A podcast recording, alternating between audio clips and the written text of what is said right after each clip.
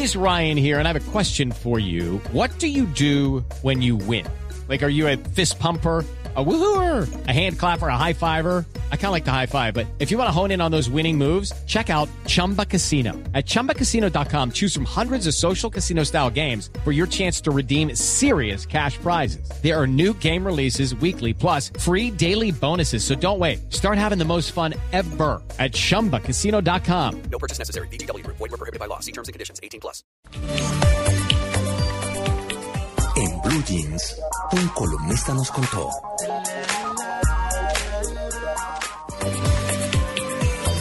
Sí, esa estuvo, esa, esa estuvo buena, Tito. Sí, La- la frase, la frase que soltó Eh, ahora hablando de la madre. De la madre Laura, Que, que se iba a encomendar mucho a la madre Laura, el expresidente Uribe, porque ella le, le iba a pedir que le ayudara a controlar los bríos. Esa me gustó más que esta. Sí, sí, pero, Pero bueno. lo que pasa es que esta yo la enlazo aquí con la Pero ojalá, y la cosa. y ojalá. Yo ahí me volvería creyente si tuviéramos un presidente y un expresidente que dejen de pelear. No diga mentira, Natalia. Creyente mentira. de ese milagro, de ese Ah. Ese milagro. sería un milagro. Ese sería un milagro. Sí. Bueno. Bueno. muy bien. Es que a propósito de esto del proceso de paz, hoy Álvaro Forero Tascón, que es columnista eh, y además eh, trabaja con nosotros en Blue Radio, saca una columna en El Espectador que se llama El mayor reto del gobierno Santos y justamente se refiere al proceso de paz. Y él eh, pues habla de, de, de cómo un mandatario transformador tiene tres tareas fundamentales eh, de cambio, si estamos hablando de cambio, las políticas públicas, las instituciones y las ideas imperantes.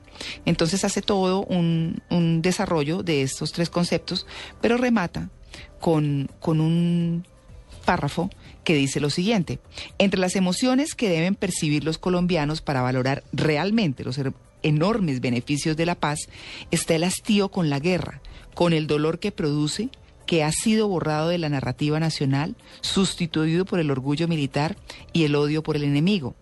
Y tienen que asociar la paz con una nueva visión de futuro para sentir esperanza y no solamente con las FARC que solo generan indignación. Por eso el mayor reto del gobierno Santos no es convencer a la guerrilla sobre los méritos de la paz, es convencer a los millones de colombianos que permanecen escépticos, porque estos aún asocian la paz con injusticia y la guerra con la seguridad. Y aquí hay dos puntos. Uno es el que dice el del orgullo militar y es la crítica que se venía justamente dando por estos días en que por qué no los crímenes de, de- estos grupos subversivos no son de lesa humanidad y por qué sí los de los militares. Es decir, esa es una, es una discusión que está sobre el pate- eh, tapete y que es muy difícil, porque cada quien está defendiendo lo suyo, nos guste o no nos guste, sea bueno o no sea bueno, ¿cierto? Aunque María Clara también está sobre la mesa la posibilidad de que si de alguna manera no se indultan, porque no será la palabra, sino que se aplazan o se queda en una especie de paréntesis los crímenes horrorosos que han cometido la guerrilla y los Sí, paramilitares, sí. también, por ejemplo, saldrían libres muchos de los militares que están en las cárceles de Tolemaida, eh, Claro. inculpados, por ejemplo, de delitos como los falsos positivos. Claro, pero, pero las dos cosas se tienen que poner en un rasero paralelo. Claro. Es decir, eh, no es que los unos sí y los otros no. Y es que a propósito de esto, en las redes sociales en estos días, enlazando este tema y hablando de este primer punto, en los dos que, que hemos dividido este último párrafo de la columna de, de, de Álvaro Forero, es una imagen donde aparece el hombre que tuvo a las tres mujeres eh, secuestradas en los Estados Unidos por 10 años y dice, este secuestrador pagará cadena perpetua. Y abajo está Iván Márquez hablando desde Cuba, con Tania detrás eh, eh, y otro de los, de los eh, guerrilleros que Granda. en Cuba, eh, gracias, Granda, y dice, estos secuestradores pagarán su pena en el Senado de Colombia.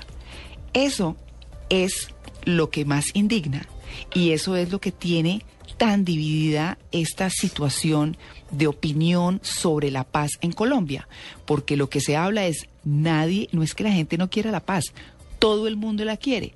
¿Cómo es que vamos a llegar a esa paz? Es lo que se analiza. Y por eso dice que, dice Álvaro Frero, que ese es uno de los grandes retos que tiene el presidente Santos en ese sentido. El de convencer eh, eh, no es convencer a la guerrilla sobre los méritos de la paz, sino a los millones de colombianos que permanecen escépticos, y ese es mi segundo punto, y permanecen escépticos por ese tipo de cosas, porque no, digamos, no es el mismo proceso de paz que se vivió, ni era el mismo escenario, ni pasaban las mismas cosas que hubo cuando el M-19. Pero sí, María Clara, lo que es muy eh, controversial es que cuando se le ofrecieron una cantidad de prebendas a los grupos paramilitares, la indignación nacional no era ni siquiera parecida a la indignación y al escepticismo que hay ahora con los grupos guerrilleros. No, por supuesto. Y eso sí es una cosa que también hay que, hay que tener presente. Y Marta Ruiz se ha hecho dos o tres columnas tratando de recordar que cuando se les ofrecieron la justicia eh, alternativa a los paramilitares, casi que nadie decía nada, aparte de personas como Rafael Pardo, que hicieron un maravilloso estudio de lo que era eh, esa alternatividad. eh, la sociedad colombiana, gran parte guardó mucho silencio.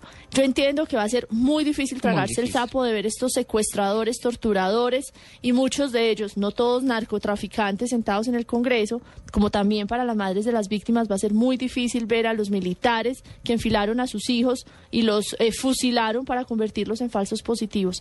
Pero yo no creo que sea muy apropiada la comparación con crímenes, con, con la criminalidad común o con estas Ah. eh, personas, porque es que estamos hablando de un proceso eh, de nación, de un proceso de construcción de país, que va a tocar Y sabe que, Natalia- muchos sapos, pero que debe mejor compararse con los procesos del IRA, con los procesos del ETA y obviamente, por ejemplo, con eh, los otros países que han tenido su versión. Claro, eh, Natalia, ¿sabe qué es lo que pasa?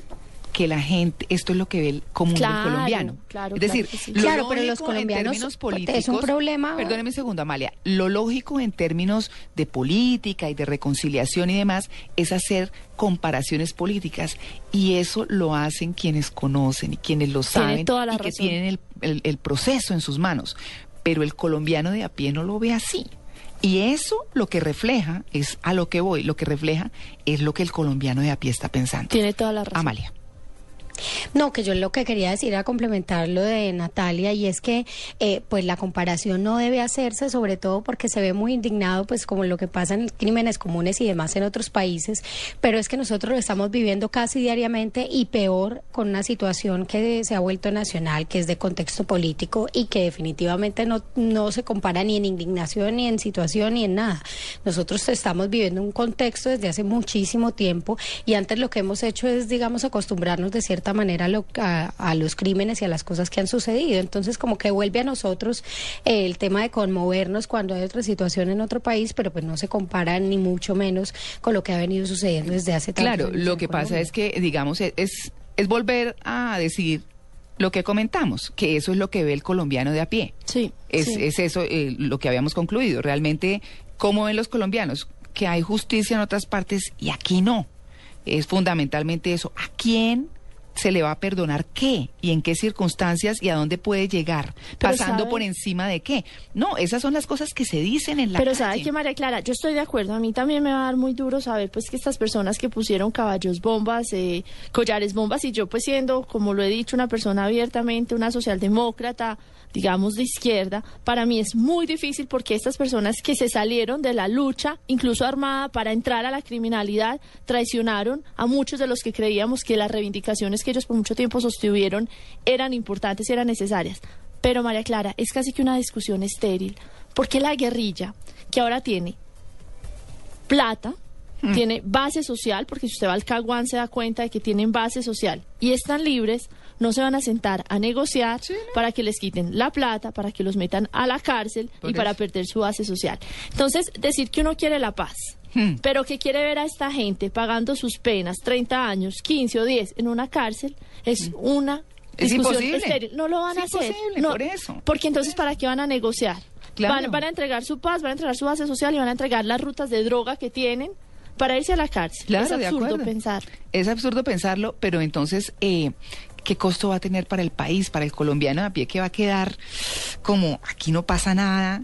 Como no pasa nada con, con, con muchas otras cosas que no necesariamente son estas, nule, demás, todo eso.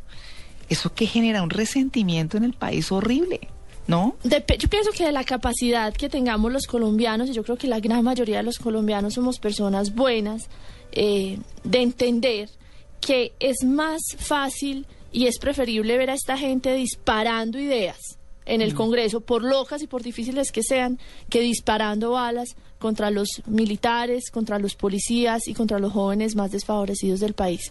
Y yo creo que ahí los medios de comunicación tenemos un trabajo muy grande de decir, es mejor una persona de estas, quizás, quizás eh, injustamente libre, que 10 jóvenes militares pobres asesinados por la guerrilla, que 10 policías eh, torturados o mutilados por las minas que ellos por tanto tiempo pusieron y, de, y siguen poniendo en el campo colombiano. Claro, es que ahora- es muy costoso, María Ahora Clara.